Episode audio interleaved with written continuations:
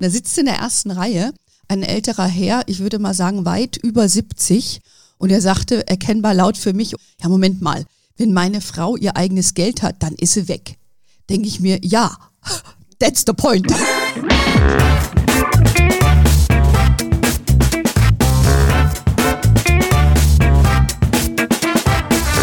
Ich heiße euch super herzlich willkommen zum Her Money Talk, dem Geld- und Karriere-Podcast für Frauen.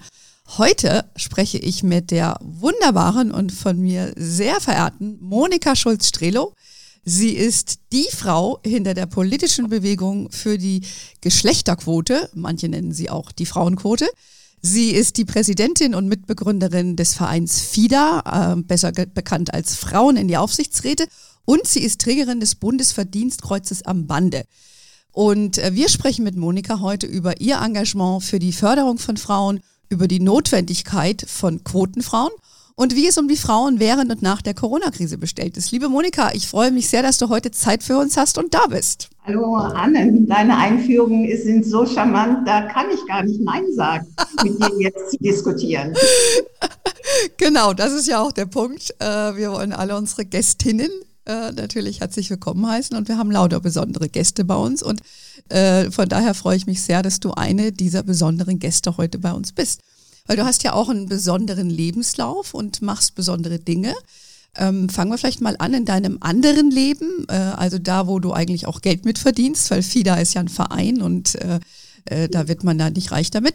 Äh, berätst du ja Investoren aus dem In- und Ausland und äh, bist besonders auch an der wirtschaftlichen Förderung des Standards Berlin, wo du ja auch, glaube ich, schon lange lebst, ähm, äh, aktiv.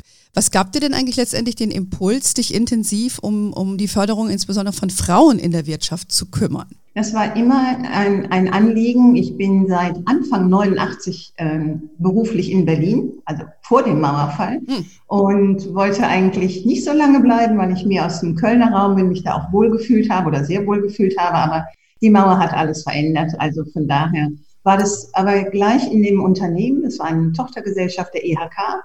Und es war immer für mich wichtig, dass äh, Frauen in die Führung kamen, dass Frauen mitbestimmten. Und man muss schon sagen, durch die neue Situation gerade in Berlin mit äh, Ost und West, mhm. waren die Ostfrauen sowas von unwahrscheinlich schnell, auch in einem Adaptieren von den neuen Möglichkeiten, weil manche Ostmänner, die wir auch bei uns eingestellt hatten, doch noch sehr viel länger verhaftet waren in ihren Strukturen und viele Unternehmen ja gerade auch Ostfrauen gesucht haben, um Dinge voranzubringen. Also das hat mich immer geprägt. Mhm. Mein, das Unternehmen, wo ich äh, die Geschäftsführung inne hatte, wurde fusioniert und dann haben die, wir haben immer aber eng mit der Politik zusammengearbeitet, klar äh, weil wir die Berliner Wirtschaft weltweit vertreten mussten und das war ja ein großes äh, Unterfangen. Ähm, haben 2005 riefen mich die Grünen an, hier die Berliner Grünen und sagten, Frau Schulz-Strelo, wir haben so eine Initiative vor, mehr Frauen in die Aufsichtsräte der Privatwirtschaft zu bringen, weil wir auf den, der Seite der Landesunternehmen, gerade in Berlin, wirklich immer vorbildhaft Frauen in Aufs- oder Verwaltungsräten, wie das ja in öffentlichen Unternehmen heißt, und in den Vorständen waren, aber in der Privatwirtschaft war das ja völlig unterbelichtet. Mhm. Es gab zu dem Zeitpunkt, erinnern wir uns vielleicht noch, ich noch gut, andere schwach, weil zu jung, dran diese freiwillige Selbstverpflichtung der Verbände mit der Politik aus dem Jahre 2001, mehr Frauen in Führungspositionen zu bringen. Aber es war ja nichts passiert. Ja. Also haben wir gesagt, okay, wir haben Frauen zusammengebracht, anderthalb Jahre auch äh, das ausgelotet und das Schwierige, und das weißt du auch, Du kannst nichts bewegen, wenn du nur ähm, eine Initiative hast. Du musst in Deutschland organisiert sein. Und dann haben wir schweren Herzens einen Verein gegründet, mhm. Ende November 2006. Und da war es dann total wichtig, dass nicht die, sagen wir, die, Treiberinnen, die politischen Treiberinnen äh, da das ähm, in die Führung gegangen sind, weil dann wäre es eine politische ähm, Einparteieneinrichtung gewesen. Wir sind ja überregional, überparteilich für Männer und Frauen offen. Und dann wurde ich gefragt, ob ich Präsidentin werden wollte. Ich muss dir sagen, ich habe es schweren Herzens angenommen, weil ich da mich gerade neu orientierte und selbstständig machte. Und dann habe ich gedacht, okay, um das nach vorne zu bringen, nicht wissend, was auf mich zukommt, ich mache das. Ich brauche die Entscheidung. Ich sage immer, es war meine erste, meine letzte, mein einziger Verein. Aber wir sind erfolgreich, es ist äh, irre gut gelaufen, viel Frust, aber das ist ja das Gute an meinem, sagen wir, rheinischen Mentalität, dass ich da naturell, dass ich viel aushalten kann und viel Humor habe und, und halt einen langen Atem. Das war die erste Phase, warum Fieder. Und dann haben wir überlegt, den Namen. Mir fallen solche Namen immer gut beim Joggen ein. Dann habe ich geguckt, Fieder äh, war nur irgendwas äh, Spanisches mit Landwirtschaft, da ich gesagt, ist völlig ungefährlich und dann äh, war das der Beginn einer langen Freundschaft. Das ist ja, äh, das ist ja sehr interessant. Ähm, du machst jetzt hier zwei interessante Punkte. Zum einen ähm, beschreibst du schön, also du wirst gefragt, etwas zu tun und wir Frauen sind ja dann immer sehr eifrig. Sie sehen dann schon die To-Do-Listen vor uns und arbeiten das akribisch ab. Ähm, da, da bist du da auch nicht viel anders, äh, wie ich feststelle. Und ähm, du sagst ja auch, hast ja auch gerade eine Bemerkung gemacht zu Ost-West. Finde ich auch sehr interessant. Das äh, finde ich geht auch oftmals unter in der Debatte. Ich meine, Berlin ist ja da ein besonderes Spiegelbild. Ähm, mir begegnen ja auch äh, viele Frauen, logisch mit dem, was ich mache. Und äh, ich stelle da auch nach wie vor und, und, und so viele Jahre nach dem Mauerfall doch noch fest, dass die, die ostdeutschen Frauen doch ein größeres ähm, ja, Selbstbewusstsein und, und Verständnis haben von, von äh, wo sie hinwollen im Leben, als die Westfrauen. Ist das auch dein, äh, deine Beobachtung? Ja, viele Ostfrauen verstehen immer noch nicht, dass wir auf, äh, in, in den alten Bundesländern, wenn wir es mal so teilen, dass dieses Thema Teilzeit und nicht. Eigenverantwortung auch, sagen wir, für den eigenen Lebensweg, die finanzielle Unabhängigkeit, dass das so ein großes Thema im Westen ist. Wir haben viele Diskussionen, wo die mich ungläubig angucken und sagen, Frau Schustrebo, das brauchen wir doch alles nicht, was Sie da machen. Das ist doch selbstverständlich. Natürlich, und dann müssen wir noch einmal zurückgucken, dann gucken wir ja nach vorne. Auch in der DDR waren ja kaum Frauen in der Politik. Das muss man einfach mhm. sehen. Ne? Aber sie haben alles geregelt. Sie haben wirklich auch Leitungsfunktionen übernommen, die gerade auch im technischen Bereich, wo wir immer diesen großen Nachholbedarf sehen, dass wir kaum junge Frauen in den ganzen MINT-Berufen haben. Das war einfach selbstverständlich und das wurde auch nie in Frage gestellt. Und das war auch nicht, und ich glaube, das ist auch ein Punkt, das wurde innerhalb der Frauengruppen auch nicht in Frage gestellt. Wir mhm. haben ja doch viele Ansätze, gerade in den alten Bundesländern, wo Frauen Frauen kritischer betrachten, wie sie das schaffen und warum sie das machen und warum sie sich nicht nur auf Kinder und äh, äh, konzentrieren. Ich glaube, da können wir noch viel mehr voneinander lernen, äh, weil das wunderbar ist, dass wir in Deutschland eben auch diese Selbstverständlichkeit in Teilen haben und es nicht für uns alle neu zu üben ist. Ja, also ich finde das ganz wichtig, ähm, weil wenn man sich so ein paar Statistiken anschaut, bin jetzt zwar nicht der Oberzahlenmensch, aber wenn, weißt du, sprachst eben auch Teilzeit an, also ist es ja heute noch äh, nach 30 Jahren immer noch so, dass deutlich mehr Frauen in dem Westen Deutschlands in Teilzeit mhm. arbeiten als im Osten Deutschlands, also in den ähm, neuen Bundesländern. Das sieht man doch sehr stark, diesen Nachhalleffekt der Sozialisierung. Oder wie, wie, wie siehst du das? Weil äh, das, das fällt mir auf, dass da, ähm, ich meine, natürlich haben die andere Infrastruktur gehabt, äh, früher, wie du eben auch schon beschrieben hast, eine andere Selbstverständlichkeit. Ähm, das war natürlich auch nicht alles toll, weil äh, ne, viele mussten ja einfach auch, auch machen und sie hatten nicht die Wahlfreiheit, wie wir das äh, äh, hatten. Ähm, nur finde ich das erstaunlich und es geht, finde ich, oft in der politischen Debatte unter, dass man dann doch noch ähm, Vorbildfunktion auch hat in den neuen Bundesländern. Das wird oft nicht wahrgenommen und auch die Zahlen werden nicht differenziert genug dargestellt, finde ich würde ich teilen. Ich schätze, im Westen müssen wir da noch mal einmal ein bisschen auch zurückgehen. Es gab ja eine lange Phase, wo die ähm, Hauptverdiener, die Männer stolz waren, dass sie so viel Einkommen hatten, dass ihre Frauen nicht arbeiten mussten. Und das ist, glaube ich, das trägt unheimlich lange oder bis in die heutige Zeit noch rein. Und weil viele Frauen haben ja auch in ihrem eigenen Selbstverständnis, ich verdiene nur was hinzu. Und was mir so ähm, wirklich Mühe macht, und das ist ja auch das, was uns beide schon oft zusammengebracht hat, ich finde das Allerwichtigste. Und das hätte ich sonst als letzten Satz gesagt, ich sage es aber vorne und nochmal hinten äh, am Ende unserer, unseres Dialogs. Frauen müssen die finanzielle Unabhängigkeit erreichen, um ihren eigenen Lebensweg zu bestimmen. Mhm. Es geht ja gar nicht immer nur um Karriere. Das ist ein, ein Aspekt. Es geht aber um eine berufliche Weiterentwicklung und dass sie entscheiden können und nicht wie unsere Mütter äh, häufig ja gesagt haben, hätte ich ein eigenes Einkommen gehabt, wäre ich gegangen. Mhm. Das ist heute nicht mehr erforderlich. Und trotzdem begeben sich viele junge Frauen ja teils genau wieder in die Situation. Und das finde ich, das ist fatal und da müssen wir gemeinsam noch viel mehr dran arbeiten. Wir haben kein Recht, irgendwem vorzuschreiben, wie er zu leben hat, wie er sein Leben einzurichten hat. Aber wenn der erste Rentenbescheid mit Anfang 40 kommt ja. und du genau dir ausrechnen kannst, was du mit 66, ich meine, bis du in Rente gehst, ist es wahrscheinlich bei 68 so jung wie du bist. Aber was du dann bekommen wirst von der gesetzlichen Rente, Anne, dann dann beginnt das Erwachen. Und ja. dann können sie das kaum noch aufholen. Und ja. wenn wir ja die Situation haben, die du ja auch kennst von vielen Frauen, die sich auch bei FIDA engagieren, die sind Anfang 50, die haben es schon ganz schön schwer, neue äh, entsprechende Positionen zu finden. Anfang 50, die müssen noch fast 20 Jahre in ihrem normalen Berufsleben haben die vor sich. Und mhm. dann sollten wir uns einfach klar werden, wir haben so viele Chancen. Natürlich durch Corona ändert sich eine Menge, aber wir haben Restriktionen in unserem Steuersystem, was im Grunde diese Teilzeitarbeit befördert und Frauen aus meiner Sicht völlig wieder zurückdrängt und das, das müssen wir verhindern. Da sind wir alle gefordert, aber auch die Frauen selber. Ja, ja, absolut. Da reden wir gleich nochmal ein bisschen äh, näher drüber. Ähm, wie du ja auch sagst, das Selbstverständnis der Männer fand ich jetzt auch interessant. Es war, das galt natürlich als äh, Klar, war das ein, ein Stolzfaktor für viele Männer, aber auch für Frauen, ne, dass sie so einen tollen Mann hatten und ähm, sich darüber auch profiliert haben. Es geht ja in beide Richtungen. War ja auch oft politisch gewollt. Und wie du sagst, auch durch die steuerliche Rechtsprechung wurde ja auch diese Einverdiener-Ehe eben begünstigt und wird es auch heute noch. Ähm, was ich, eine lustige Anekdote, so am, am Fun Fact ähm, auf der Seite, an der Seite, ist, ich war vor ein paar Jahren auf, da hatte ich einen Vortrag in äh, Stuttgart äh, und da waren Männer und Frauen im Publikum und dann habe ich ein bisschen über unser Thema natürlich gesprochen, finanzielle Unabhängigkeit von Frauen. Und da sitzt in der ersten Reihe ein älterer Herr, ich würde mal sagen weit über 70 und er sagte erkennbar laut für mich, ja Moment mal, wenn meine Frau ihr eigenes Geld hat, dann ist sie weg. Denke ich mir, ja, that's the point. Also äh, das fordert natürlich auch die Männer heraus, äh, dass sie sich... Äh, ein bisschen spät, aber er hat es erkannt. Ne? Ein bisschen alt, aber er hat es erkannt.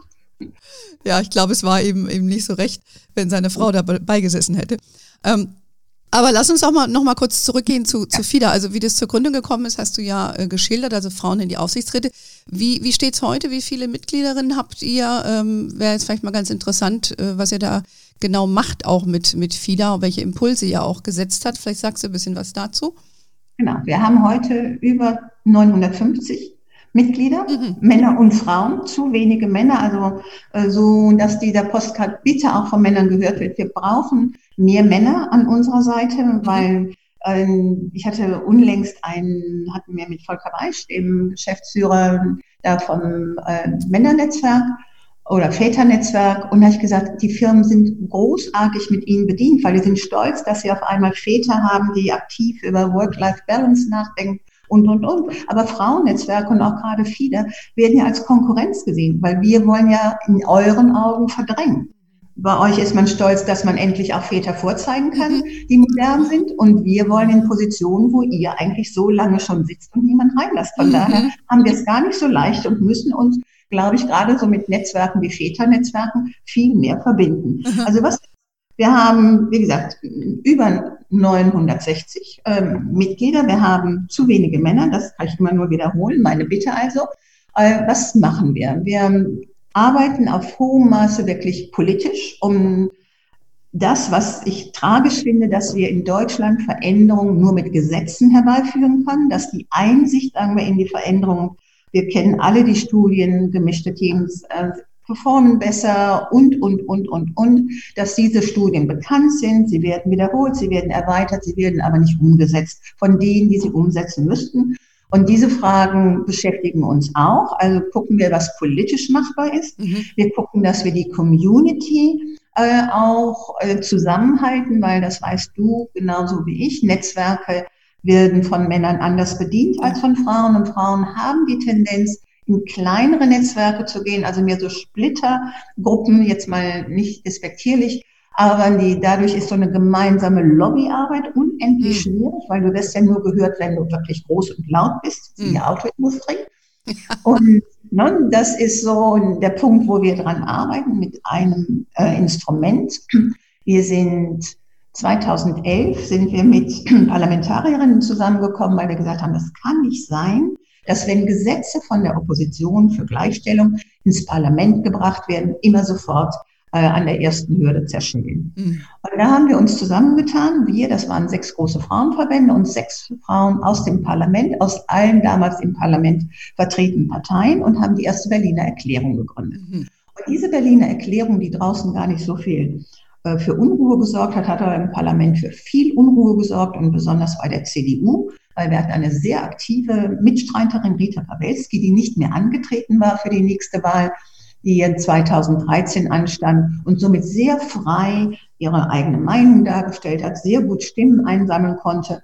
Und in den Wahlprogrammen der CDU, äh, das wurde mir 2012 gesagt, war das Wort Quote, glaube ich, als Flexiquote in einer Fußnote. Also das war noch ein Unwort des Jahres für die CDU. Und dann kam ein Gesetz von Hamburg und von Brandenburg. SPD und Grüne hatten es eingereicht, erst in den Bundesrat, 12. Oktober 2012. Und von der CDU-Seite mussten zwei Bundesländer damals mitstimmen. Das war das Saarland und Sachsen-Anhalt, weil diese beiden Länder hatten große Koalitionen zwischen CDU und SPD. Und da waren die CDU-Vertreter, mussten vortragen im Bundesrat. Das war damals Frau Kramp-Karrenbauer für Saarland und Hasselfeld für Sachsen-Anhalt. Und die hätten nicht nach Hause gedurft, wenn die dem nicht zugestimmt hätten. Also kannst du dir vorstellen, ein Riesenaufstand bei den ganzen CDU-nahen und CDU-unterstützenden Ländern, dass auf einmal zwei CDU-Länder dem zustimmen mussten. Da musste dieses Gesetz oder dieser Vorschlag in den Bundestag und der ist im April 2013 in den Bundestag gekommen. Drei Tage vorher hatten wir eine Sitzung mit der Berliner Erklärung wie sieht es aus? Kommt es durch? Macht die CDU mit? Und da wurde noch betont, die CDU hat genug Stimmen, um das mit durchzuziehen. Also Arbeit der Berliner Erklärung, wollen wir sagen. Und dann hat die CDU an demselben Morgen wirklich äh, ihr Wahlprogramm geändert und hat einen Kompromiss eingefügt, der da lautete, im Jahre 2020 ist die CDU dafür, 30 äh, Prozent Frauen in Führung der öffentlichen und privaten Unternehmen zu haben. Da konnten die CDU-Frauen an dem berühmten 18. Äh, April 2013 nicht mehr mitstimmen. Die Berliner Erklärung ist natürlich fast äh, auseinandergeflogen, weil die anderen Vertreterinnen sagten, dass wir haben jetzt so hart gemeinsam gekämpft. Aber ohne diesen Shift in der CDU wäre dieses Wahlprogramm und der Koalitionsvertrag aus dem November 2013 nie zustande gekommen. Mhm. Also von daher sind solche Bündnisse extrem wichtig. Mhm. Das war der erste Erfolg. Ja, aber das beschreibst du ja auch schon sehr schön, weil es, äh, ich glaube, das ist für unsere Hörerinnen und auch für die Hörer interessant, ähm, du bist ja, wie ich eingangs auch sagte, die, die Frau für mich hinter der Geschlechterquote oder hinter der Frauenquote und vor allen Dingen, wie so ein Prozess auch funktioniert, um etwas zu ändern. Jetzt schildert ja sehr anschaulich auch, dass es in Deutschland über Gesetze geht. Äh, wenn ich mir jetzt England zum Beispiel anschaue, die Engländer wollten da keine Regelung haben, die gesetzlich ist, die ticken da auch komplett anders, mhm. haben da eine Selbstverpflichtung, ähm, die auch funktioniert in, in, in UK ähm, die die über Verbände. In weiten Teilen, nicht überall, aber in weiten Teilen mhm. ist besser als hier. Ja, ja, aber es ist, äh, also wenn du zum Beispiel bei, bei Equal Pay guckst, ja, also ich äh, in der Branche, in der ich ja arbeite oder lange äh, hauptberuflich gearbeitet habe, in dem Asset Management Bereich, ähm, da verpflichten die sich alle selber äh, zu berichten, wie es ausschaut mit, mit Equal Pay zum Beispiel. Und es wird veröffentlicht und du wirst dann abgestraft, wenn du nicht veröffentlichst. Mhm. Also die erzeugen da einen anderen Druck. Und das hat ja bei uns in Deutschland nicht funktioniert, wie du schreibst, ne? wie du wie du beschreibst. Es gab ja äh, eine Selbstverpflichtung gab es ja und äh, da bist ja nichts mehr rumgekommen. Das heißt, also ihr habt euch erstmal gegründet als Verband, wie du eben auch sagtest, um äh, da eine, eine Stimme zu haben und um Frauen zu vereinen und auch äh, andere verschiedenen eine Stimme zu geben und dann halt die politische Lobbyarbeit. Du bist ja auch eine Top-Lobbyistin durch das, was du vorher gemacht hast und das, was du heute machst. Das geht ja auch nicht anders. Ja, also das heißt, du machst ja so Baby-Steps, um, um dahin zu kommen. So, die Berliner Erklärung war also eine Sache, die ihr von der FIDA gemacht habt. Dann habt ihr natürlich auch die ganzen mit den Politikerinnen und Politikern gesprochen. Und wie kam es dann letztendlich dazu, ähm, dass die Quotenregelung, vielleicht sagst du noch ganz kurz, wie sie aktuell ausschaut, weil vielleicht ist auch nicht jede von denen, die heute zuhört, damit im Detail vertraut, wie letztendlich die politische Entscheidung gefallen ist und wie, wie die Quotenregelung aktuell aussieht. Also ein weiterer äh, wichtiger äh, Bereich war, das hast du eben gesagt, Selbstverpflichtung und Transparenz.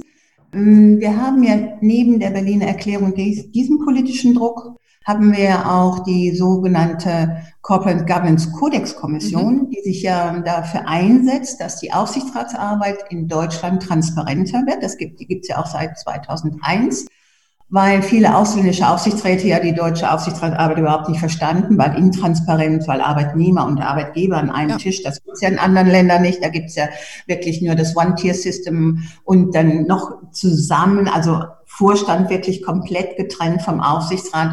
Und eben, wir hatten ja lange so dieses Best Buddy-System mhm. im Aufsichtsrat. Man holt den rein, den man kennt. Und was da passiert, war nicht immer so offensichtlich. Und da hat die Kodexkommission 2010, also das ist wirklich jetzt schon zehn, eine Dekade zurück, muss man manchmal sicher nochmal klar vor Augen führen, hat sie in ihren Empfehlungen aufgenommen, mehr Frauen und mehr Internationalität ja. für die DAX-Unternehmen. Das gilt ja vorrangig für die DAX und für die börsennotierten Unternehmen. Und das war für uns, für FIDA, der Anlass zu sagen, okay, wenn wir jetzt 160 DAX-Unternehmen haben, die diese Empfehlung befolgen sollten, müssten, dann gucken wir uns diese 160 DAX-Unternehmen genauer an und prüfen, wie viele Frauen sind im Aufsichtsrat, wie viele sind im Vorstand, wie viele sind in den Ausschüssen und haben damals ähm, schon ähm, im Grunde genommen den Grundstein gelegt, damit dann die Politik in 2013 sagen konnte, es liegen uns Zahlen vor, dass sich kaum was verändert. Und wir haben damals, und das war total spannend, das wird auch noch äh, irgendwann wichtig werden, hatten wir zehn Prozent Frauen im Aufsichtsrat. Aber von diesen zehn Prozent waren fast sieben Prozent von der Arbeitnehmerseite Aha. und nur drei Prozent von der Arbeitgeberseite oder Anteilseignerseite. Und durch die Erhebung unseres Women on Board Index und ich glaube, die Männer haben sich am meisten für die Rankings interessiert, weil da standen ja die mit den besten Zahlen auch alle aufgelistet. Da haben sie hingeguckt. Ja, ist doch klar. Wie viele, wie viele haben uns damals geschrieben? Also Frau Schulz-Strelo, wir haben den, wir haben den dann alle rausgeschickt. Da wurde ja noch alles per Post, da hatten wir ja noch kein Social Media oder nichts. Also per Post, dann kamen die Briefe. Also Frau Schulz-Strelo, ne, wir sind zwar nur, sagen wir, auf Platz 50 von 160, aber im Vergleich so unseren Mitwettbewerbern sind wir doch gar nicht so schlecht. Und da war immer so ein bisschen, bitte nicht draufhauen. Das was ja auch viel deutlicher und klarer passiert. Die sind ja alle so öffentlich, dass da keiner mehr mit Intransparenz kommen kann. Aber dieses Mittel hat uns so geholfen und hat auch den sagen wir, Verhandlungsführern in den Koalitionsrunden Zahlen geliefert, dass sie gesagt haben, wir müssen was tun. Weil es hatte sich nicht verbessert. Dieses Druckelement, da könnte eine Quote kommen, das wirkt. Aber wir wissen auch, wenn das Druckelement wieder nachwirkt, legt sich dann auch äh, das Engagement. Und diese Zahlen waren für beide Verhandlungsparteien, und deswegen ist das gut, dass wir überparteilich sind, auch die Grundlage für die Berechnung, äh, was glauben wir, was ist notwendig, um Veränderungen herbeizuführen. Und das Gesetz in 2013 oder beschlossen im Koalitionsvertrag und dann letztendlich seit 2015 in Kraft, sagt für uns jetzt mal für die Frauen aus der Wirtschaft, sind zwei wichtige Säulen. Einmal, dass wir für die Unternehmen, die börsennotiert und voll mitbestimmt sind. Und das sind insgesamt 105 Unternehmen. Aus meiner Sicht eine kleine Pilotgruppe. Die haben bei Neubesetzungen 30 Prozent Frauen in den Aufsichtsrat zu beachten. Mhm. Diese 105 Unternehmen sind aber nicht alle im DAX notiert. Davon sind nur ungefähr 80 im DAX und 25 aus dem sogenannten regulierten Markt, die bis dahin völlig unter dem Radar liefen, weil die wurden nie beachtet, die wurden nie wirklich auch in den Medien groß dargestellt. Und ich glaube, die mögen das auch gar nicht so, dass wir sie mit äh, unserem Women on Board Index sehr deutlich machen. Und heute haben wir das große Glück, nachher erzähle ich die zweite Säule, dass wir genau gucken können, wie verhalten sich die 105 Unternehmen, die der Quote unterliegen, gegenüber den 80 Unternehmen im DAX, die nicht der Quote unterliegen. Und das ist sehr, sehr einleuchtend. Mhm. Die zweite Säule, die 2015 dann beschlossen wurde, sind die Zielgrößen.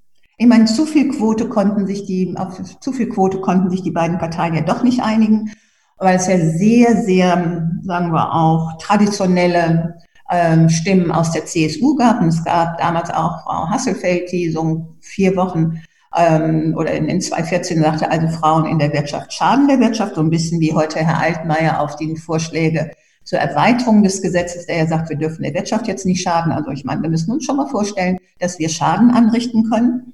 Ähm, das nimmt ja keiner dann Rücksicht auf uns, wenn wir was verändern wollen. Also die zweite Säule, dann hat man gesagt, okay, für die anderen Unternehmen, die nicht zu den 105 gehören, die haben die Aufgabe, ihre individuellen Zielgrößen für den Aufsichtsrat, für die Vorstände, erste und zweite Management-Ebene festzulegen. Mhm. Und dieser Auftrag galt für alle Börsennotierten oder Mitbestimmten. Also die Gruppe in damals im Gesetz standen dreieinhalbtausend. Einige sagen, es sind weniger, andere sagen, es sind deutlich mehr. Also diese dreieinhalbtausend Unternehmen, nehmen wir einfach mal die Größe aus dem Gesetz, sind verpflichtet, Zielgrößen festzulegen, mhm. individuell. Bisher allerdings ohne Sanktionen. Und Null ist für einige auch eine Zielgröße.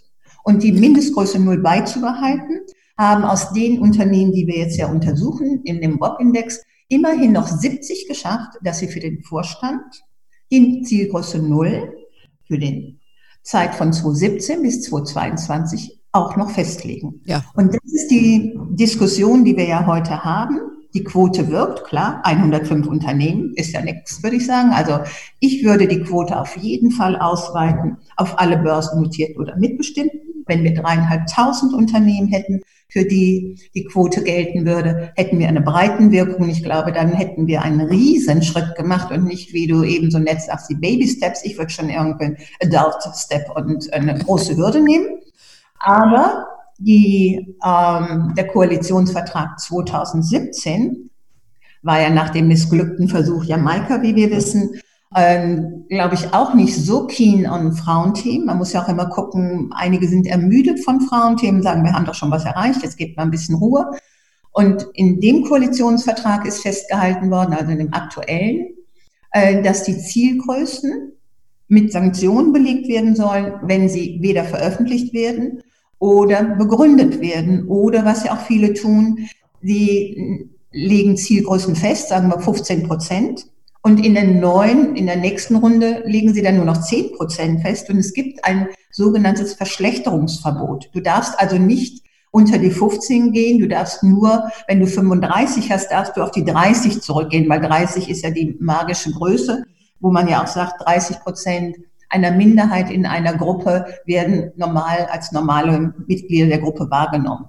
Also das hat viele überhaupt nicht davon abgehalten, die Zielgröße bei Null zu belassen, weil sie eben keine Sanktionen zu befürchten haben. Und jetzt gibt es einen Gesetzesentwurf, der auch draußen ähm, ist oder nach draußen gelangt ist und in der Ressortabstimmung ist oder war, der da lautete, die Zielgrößen müssen mit deutlichen, äh, die nicht genannt werden oder nicht äh, begründet werden. Und die Begründung, wir ähm, finden keine Frau, reicht als Begründung nicht aus.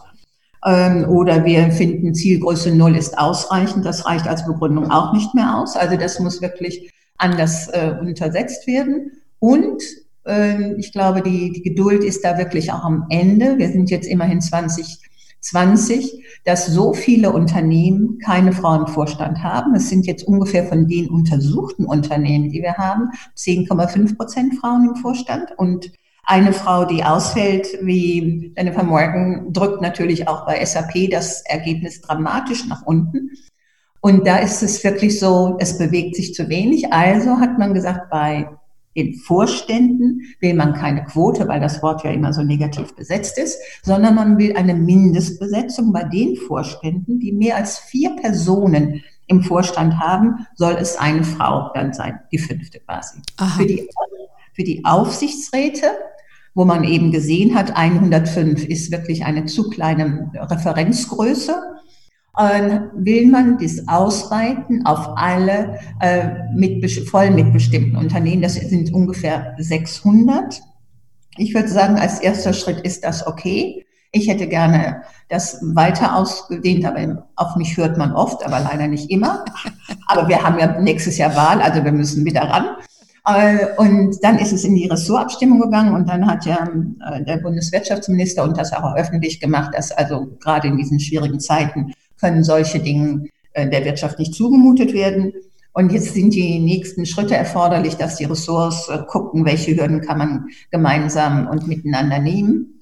Äh, und dann hoffen wir, dass wir zumindest nach der Sommerpause von äh, Frau Giffey hören, wie dann wirklich das ganze Prozedere weitergeht, weil im nächsten Jahr in dem Wahljahr wird nicht mehr viel umgesetzt. Ne? Dann positionieren sich alle und gucken, dass sie ihre Wähler zusammenbringen und kommen dann nicht mit irgendwelchen, das ist jetzt also negativ für uns, aber so ist es ja nun häufig gesehen, mit irgendwelchen Gesetzesvorschlägen, die gegebenenfalls männliche Wähler ältlicher äh, Ausprägungen ähm, verschrecken können. Oh, das war ja jetzt schon mal viel Information. Vielleicht noch mal ganz kurz äh, zum äh, zusammengefasst. Also die Quotenregelung besieht vor zunächst mal 30 Prozent in Aufsichtsräten äh, von einer Handvoll Unternehmen, also die größten Unternehmen, also 105. Die Quote ist ja auch erreicht worden, weitestgehend, wenn ich das richtig sehe. Und äh, aktuell geht die Diskussion, das zu erweitern, diese Regelung für die Aufsichtsräte. Und es gibt ja eine aktuelle Diskussion um die Vorstandsregelung und bis dato war laut altem Gesetz ähm, nur notwendig, äh, dass man sich eine Zielgröße gibt.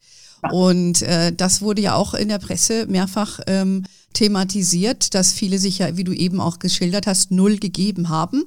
Und ähm, unter anderem prominente Unternehmen wie die Firma Vielmann oder Zalando und äh, das geht ja gar nicht, ja, wenn man überlegt, wie viele Arbeitnehmer bei Vielmann äh, äh, weiblich sind, ich glaube 80 Prozent. Und ähm, wenn man guckt, wie viele Kundinnen die haben, das ist sicherlich halbe halbe, äh, finde ich das also dreist, im Übrigen auch bei Zalando. Und von daher bin ich jetzt äh, sehr gespannt, wie, wie du auch beschreibst. Das war jetzt sehr interessant, der politische Prozess auch mal ein bisschen zu verstehen. Ähm, das heißt, die Diskussion, die jetzt geht, um die Ver Verbreiterung der Aufsichtsratsquote auf mehr mhm. Firmen und auch auf Vorstandsebene, hältst du natürlich für sinnvoll.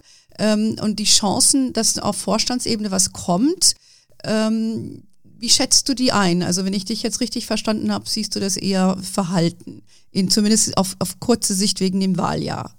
Ja, also wenn, muss das, sagen wir, dieser Gesetzesvorschlag, wie auch immer er dann nachher final aussieht, äh, soll 2021 quasi gelten und mit Wirken dann aber erst ab 2022. Wir werden im nächsten Jahr eh dann keine neuen Veränderungen. Das kann dann erst die Wahl bringen und je nachdem, welche Wahlkonstellation ja dann das Ergebnis sind. Also es muss in diesem Jahr geklärt werden, was ist machbar. Es wäre bitter aus meiner Sicht, wenn diese beiden Quotenforderungen, die ja äh, von der CDU oder zumindest von Herrn Altmaier, man muss ja mal gucken, also vom Bundeswirtschaftsministerium vehement abgelehnt werden. Wenn die das Ganze blockieren würden, dann hätten wir nämlich aus meiner Sicht in dieser Legislatur fast nichts erreicht. Hm.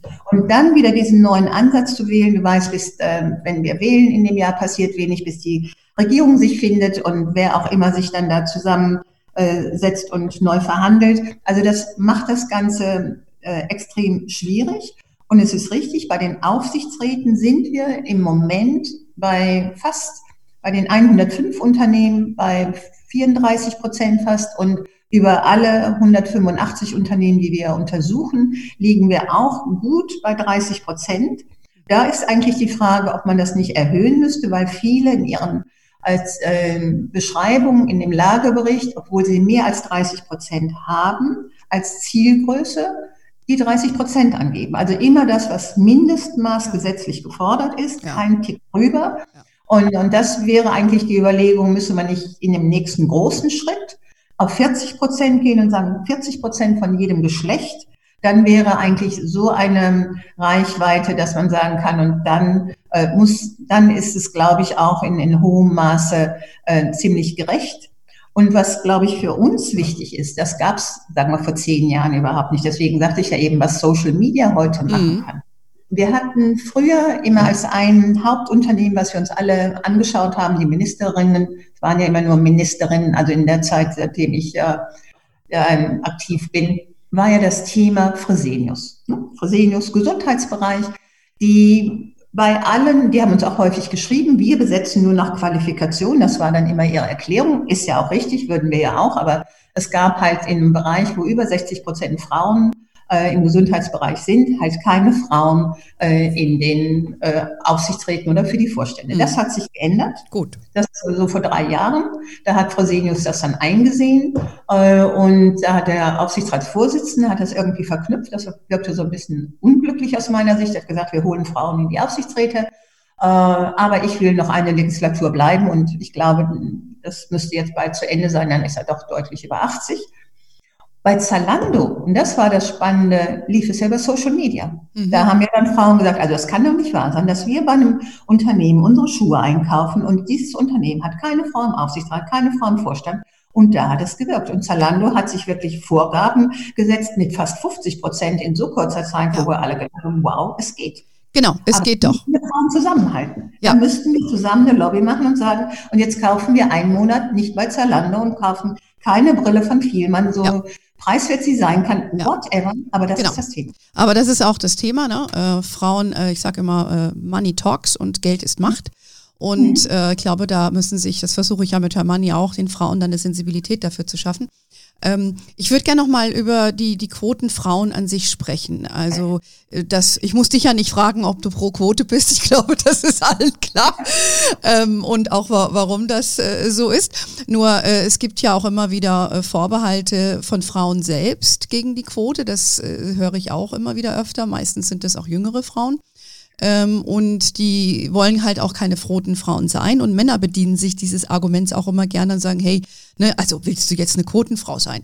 Ähm, was sagst du denn dazu?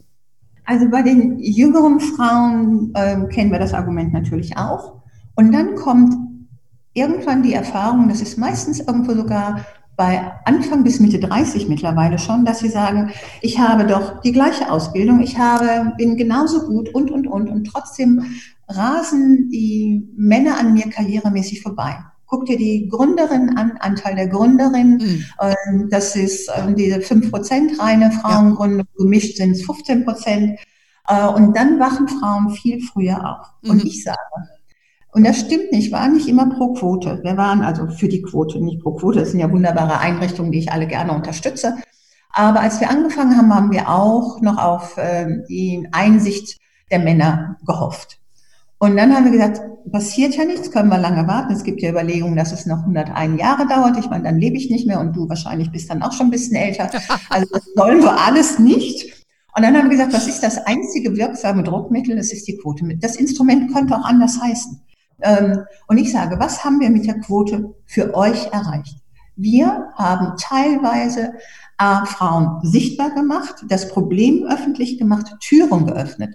Durchgehen müssen alle Frauen selber. Mhm. Performen müssen sie alle selber. Aber dass die Türen sich öffnen, das gelingt, glaube ich, nur mit der Quote. Und da hat Renate Künast, 2006 war das, aber waren wir bei einer Veranstaltung, gesagt, ich hätte wahrscheinlich, würde ich auch zutrauen, mein Ziel auch ohne Quote erreicht. Aber was ich konnte mit der Quote auch bei den Grünen, ich konnte mich für die Arbeit ganz anders einsetzen und brauchte meine Energie nicht nur für den Weg. Mm. Und ich glaube, dessen sollten wir uns einfach bewusst werden. Und das Thema, wir besetzen nur nach Qualifikationen, das kommt immer sofort. Wir kennen alle die unterschiedlichen Bewertungskriterien, wenn wir Frauen oder Männer uns äh, in der Bewertung ansehen. Wir können nun nicht mit dem Ähnlichkeitsprinzip aufweisen, sollten wir auch nicht. Das ist ja auch Gott sei Dank vorbei, dass die Frauen die kopierten Männer sind, will keiner, weder Frau noch Mann. Aber nehmen wir doch einfach die Chancen, die sich durch das Türöffnen haben. Mhm. Und ich erwarte von Frauen, die durchgegangen sind, dass sie nicht nachher die Tür hinter sich schließen. Das hatten wir ja auch eine Weile.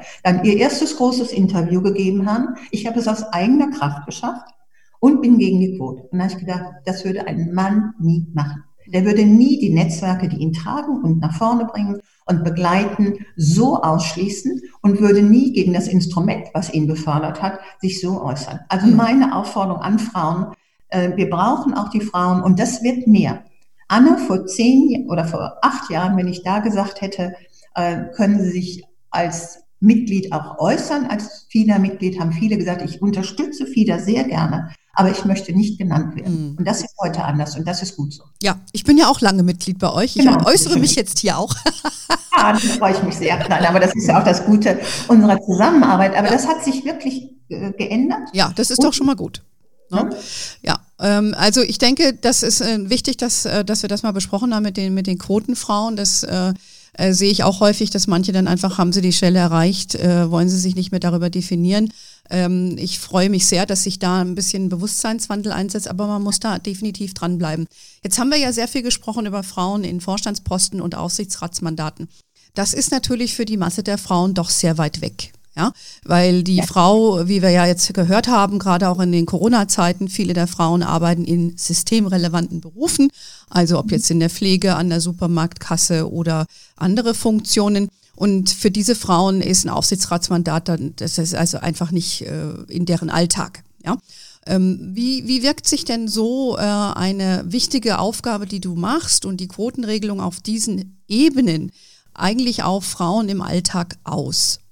Ich gehe jetzt erstmal auf Frauen ein, die, sagen wir, in Unternehmen sind, für die Quotenregelung gilt. Mhm. Ich weiß es ja von den Diversity-Verantwortlichen, dass die mir vor Jahren gesagt haben, das Thema wird bei uns kaum diskutiert. Und wenn ich äh, Bewerbungen habe von Frauen, die wieder einsteigen wollen, dann landet das nicht gerade im Papierkorb, aber ganz unten. Mhm. Das hat sich zum Beispiel total geändert, weil Sie sagen, Frauen, die wieder einsteigen wollen, haben so viel geleistet in der Organisation ihres Lebens mit Kindern und, und, und. Die haben Phasen schon hinter sich gebracht und das sind eigentlich die besten, die wir uns leisten können. Die, wir haben 2015 auch im Rahmen äh, des neu eingesetzten Gesetzes mal die Unternehmen gefragt, in welchen Gremien wird eigentlich bei Ihnen im Unternehmen über das Thema gesprochen? Und da war es wirklich Aufsichtsrat, Vorstand und Betriebsrat oder Personalverantwortliche, weil es die ja betraf. Dann haben wir das ein Jahr später wieder gefragt und da haben sie gesagt, es wird auch in den Abteilungen ganz anders darüber gesprochen. Und es wird, und das ist, glaube ich, schon auch eine Auswirkung aus dem Thema mehr Frauen in Führung, wir kennen ja diese Aussagen und die ja auch stimmen, gerade von Aufsichtsräten, die sagen, naja, da müssen wir erstmal die Jungfrauen und Kita und äh, eigene Kitas im Unternehmen einrichten. Ich sage manchmal, naja, die rechnen sich auch aus, bis die Jungfrauen für sie, sagen wir, als Konkurrenz auftreten können, dann sind sie wirklich nicht mehr im Aufsichtsrat. Aber allein das Bewusstsein, dass äh, für Frauen viel mehr getan werden muss, damit sie den Unternehmen nicht verloren gehen, dass die Work-Life-Balance ein extrem wichtiges Thema für Unternehmen ist und für das Wohlbefinden der einzigen Ressource, die wir haben. Wir haben nur die Ressource und den Rohstoff in Anführungsstrichen Mensch bei uns in Deutschland. Ja. Das hat sich, glaube ich, auch durch diese ganze Arbeit mit verändert. Was aber richtig ist, die systemrelevanten Frauen, und das habe ich ja eben gesagt an dem Thema Fresenius, es sind 60 Prozent Frauen im Gesundheitsbereich. Und sie lassen keine Frauen oder ließen keine Frauen in die Führung. Und wenn keine Frauen sichtbar sind, sind auch Frauen, die in einfacheren Positionen in den Unternehmen sind, mhm. werden nicht nach oben schauen und sagen, die wird uns schon helfen. Die wird was für uns tun. Und ich glaube, dass wir da noch viel mehr tun müssen. Aber, und das ist immer so, die Frauen, die in den Berufen sind, die wir gerade alle so hypen, ne, systemrelevant und diese kleinen Zulagen, die es ja teilweise gar nicht gibt, das, die haben einfach keine Lobby. Und du brauchst eine Lobby. Und das ist ein Riesenthema, was ich vorhin schon gesagt habe. Frauen gehen gerne in kleine Gruppierungen, weil sie ihre Interessen da besser vertreten. Aber da sind Männer einfach besser organisiert in großen äh, Lobbystrukturen, die sehr viel Macht haben. Mhm. Ja, sehr interessant, weil das wäre jetzt auch meine abschließende äh, Frage äh, gewesen. Ähm, die Corona-Krise hat ja offenbart, ähm, welche Rollen Frauen haben und auch, dass eigentlich keine Lobby da ist für viele dieser Frauen. Also wir reden jetzt nicht über Frauen in Aufsichtsräten, das ist ja eine kleine Menge von Frauen. Und äh, auch für Kinder, sage ich mal, in gewisser Weise gibt es äh, keine Lobby. Und äh, es gibt ja Bewegungen im Social-Media-Bereich. Also ich, ich könnte mich ja auch als Mini-Lobby bezeichnen mit Her Money oder das, mhm. was wir in, mit dem Netzwerk, das ich ja habe, mit den Fondsfrauen auch mache, was du machst, ja. Ähm, und ich sehe da eine Bewegung auch in der Blogger-Szene. Also ich bin da schon äh, hoffnungsvoll, dass sich da was tut. Ähm, siehst du denn jetzt die Krise, die wir aktuell durchleben, für Frauen als Chance oder eher als Rückschritt? Sag mal Stichwort ähm, Viele machen mehr Home als Office. Äh, um die Julia Jekel, äh, Gruner Jahrchefin zu zitieren. Ähm, was ist da deine äh, Empfindung? Also ich befürchte, dass Homeoffice wird ja, was wir gerade haben, ist ja gar kein Homeoffice, sondern es ist Homeoffice, es ist Homeschooling, es ist Home Learning, mhm. es ist Home Care. Mhm. Und wir haben die Aufteilung, dass ja viele Männer, die auch im Homeoffice waren, das Studien, Working Moms und wer auch immer das ja auch alles untersucht hat, sich trotz Homeoffice auf ihre Arbeit konzentrieren und die Frauen alles leisten müssen. Und solange Homeoffice dieses Komplettangebot ist, sehe ich für Frauen einen großen Nachteil, weil Männer gehen wieder eher in die Büros. Und die sind vielleicht nicht mehr abends bis 20 Uhr präsent, weil man das alles doch äh, auch schneller schaffen kann. Aber Präsenz erzeugt Karriereschritte und Karrieremöglichkeiten. Und die sehe ich schon im klassischen Homeoffice ziemlich gefährdet, weil du nicht mehr gesehen wirst. Du wirst zwar über Video gesehen, aber Video ist was anderes als persönlichen Austausch. Für die Frauen, die, äh, sagen wir, in Führung sind, sehe ich eigentlich keinen großen Nachteil, weil das wird weitergehen. Nur, das hatte ich ja schon beschrieben, sehe ich so eine Ermüdung, dass die, sagen wir, für Führungspositionen uns bedeutet wird, jetzt haben wir doch die Frauen oder wir haben die Zahlen im Aufsichtsrat erreicht, jetzt gibt mal Ruhe. Mhm. Deswegen haben wir, das nur noch mal als äh, wieder ein Lobbythema, 2017 eine neue Berliner Erklärung aufgelegt mit 17 Frauenverbänden, wo auch der Deutsche Frauenrat drin ist und der hat ja alleine 11 Millionen Mitglieder und sind ja dann auch zu allen Spitzenkandidaten der Parteien gegangen, haben jetzt im Winter die Halbzeitbilanz gemacht, wieder zu allen Parteien gegangen und werden auch im Vorfeld der Wahl das wieder aufnehmen. Und da haben wir eben nicht nur die Themen Frauen in Führung drin, sondern da ist das wichtige Thema Entgeltgleichheit drin. Da ist das wichtige Thema auch von in den Medien, Frauen in den Medien, in der Medizin. Da ist auch ein total wichtiges Thema drin wo fängt eigentlich die Beeinflussung oder die positive Beeinflussung an? Zum Beispiel das Thema Lebensökonomie in die Schulen zu bringen. Da kümmern wir uns wirklich um viel mehr Themen, sehr konzentriert mit eben diesen 17 Verbänden und vielen Verbündeten. Und ich glaube, das wird unsere Aufgabe sein, damit die systemrelevanten Frauen nicht wieder, wenn es sich alles normalisiert äh, hat, als Begriff bestehen bleibt, aber für die Frauen nichts getan wird. Wow, also ich sehe schon, äh, du hast den Finger weiter in, die, in der Wunde und äh, insofern manche das vielleicht als Wunde empfinden, aber ich denke, dass äh, da sich da schon viel getan, getan hat, wie wir ja auch sehen, es gibt ja Erfolge aufzuweisen, das Bewusstsein ist da. Und das haben wir hier in Deutschland auch äh, vielerorts deiner Arbeit und deiner Lobbyarbeit und deiner Verbindungen und deinem Intellekt zu verdanken. Und äh, von daher würde ich alle Hörerinnen mal auffordern, guckt euch doch mal bei FIDA um, wer Interesse hat. Ähm, da gibt es regelmäßig auch Meetings bei euch, jetzt natürlich regelmäßig äh, nicht, aber demnächst ja dann wieder. Ähm, auf jeden Fall. Und dann trefft ihr vielleicht auch Monika Schulz-Strelo dann persönlich. Monika, hast du noch ein abschließendes Wort für unsere Leserinnen? Äh, und Hörerinnen, sorry.